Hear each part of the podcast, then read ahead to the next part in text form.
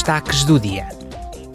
Amanhã de manhã, em Estrasburgo, o Parlamento Europeu debaterá os últimos acontecimentos numa Ucrânia devastada pela guerra, bem como os futuros esforços para reconstruir o país de forma sustentável.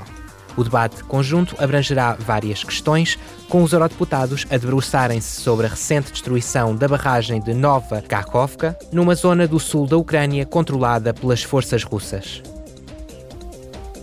Amanhã, num debate, os eurodeputados deverão instar a UE a reforçar a sua segurança alimentar e autonomia estratégica.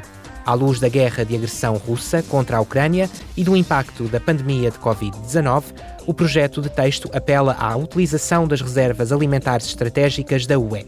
Existe também um programa específico da UE para a gestão da água e a redução do desperdício alimentar. Amanhã de manhã, o presidente de Chipre, Nikos Christodoulides, trocará pontos de vista com os eurodeputados sobre os desafios e o futuro da Europa. Trata-se do 11º debate em sessão plenária da série Isto é a Europa.